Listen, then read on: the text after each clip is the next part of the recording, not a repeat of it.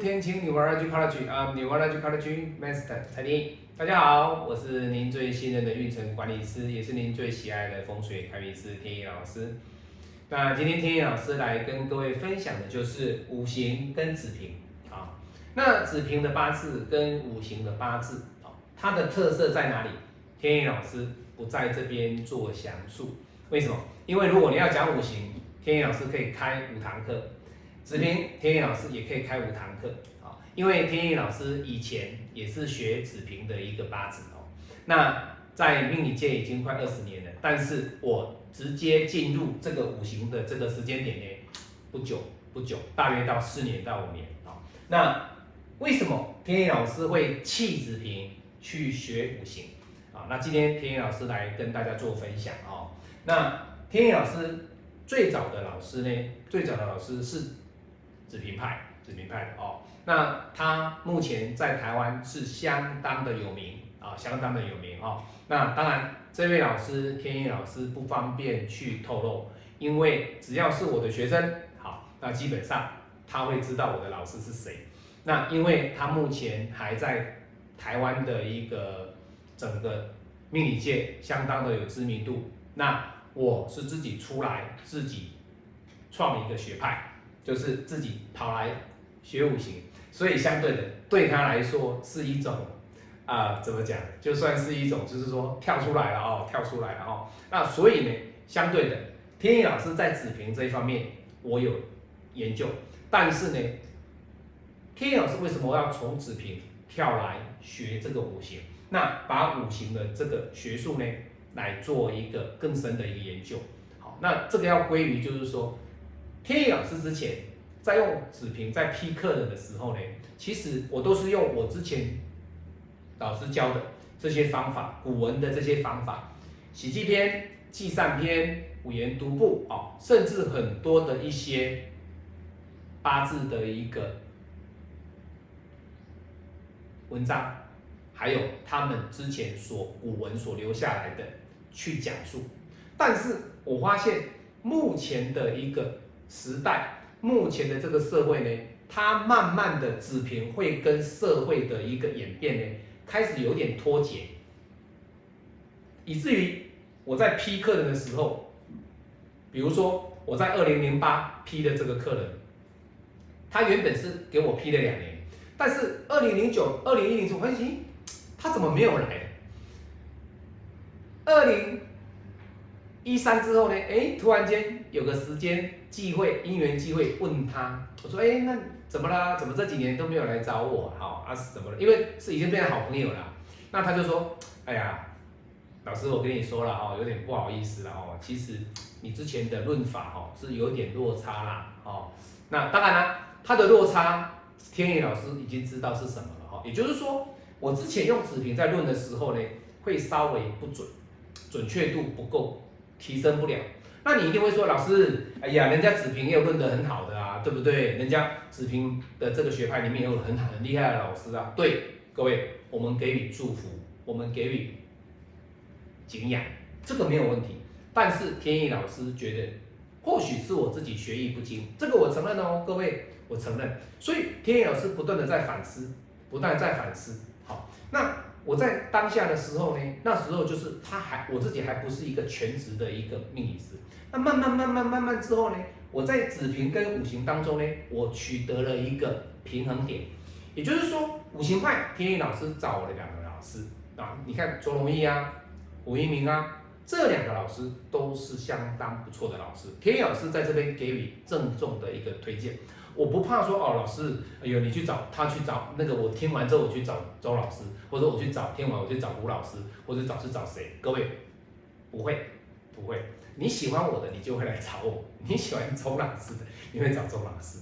哦，他他有还有很多徒子徒孙啊，对不对？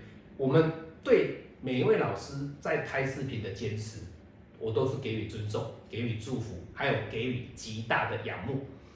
你看哪一个老师能够这样一个直播一直开一直开，天天都在直播？各位，人家单身嘛，对不对？人家可以这样。但是天意老师有家庭啊，对不对？天意老师说过了，我是以家庭为主的命理师哦，所以我会以家庭为主。那当然啦，在帮助别人的的情况之下，是我有限的时间，我会来帮助别人。那实际上还是以家庭为主哦。那当然，每一个人出来当命理师的一个目标跟宗旨都不一样。那天意老师的目标就是帮助别人，就是在替自己累积福报。好，那今天我来讲这个是差别在哪里？告诉各位，我今天的一位学生哦，他来学找我学八字，他来找我学八字，他是在三月份哦，三月份问的哦，一等等等等，一直看着我的视频哦，各位，各位你看他问我八字多少钱哦，各位这个都是不能作假，这是微信哦，他问我三月份的时候是问我三月份问我的哦，好，他就一直问，一直等，一直等，那等什么？他不是等他有没有钱，而是他一直在看我的影片。那看我的影片完之后，他确定要来学八字。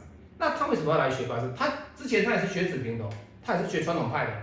那他跟我说，老师，他卡关了，卡到最后动不了，改不了，他不晓得是怎么再做下去了，知道吗？所以他会选择五行派，他会选择去学五行，用五行的方式，哪里有危机，哪里有机会。哪里可以创业？什么样的时间点可以做什么？有所不一样。那你们说，老师，他们之间最大的差异点在哪里？我要跟各位讲哦，其实五行派它所讲究的就是时间学啊，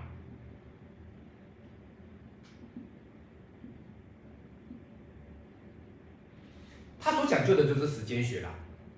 那子平呢？他所讲的是什么？几率。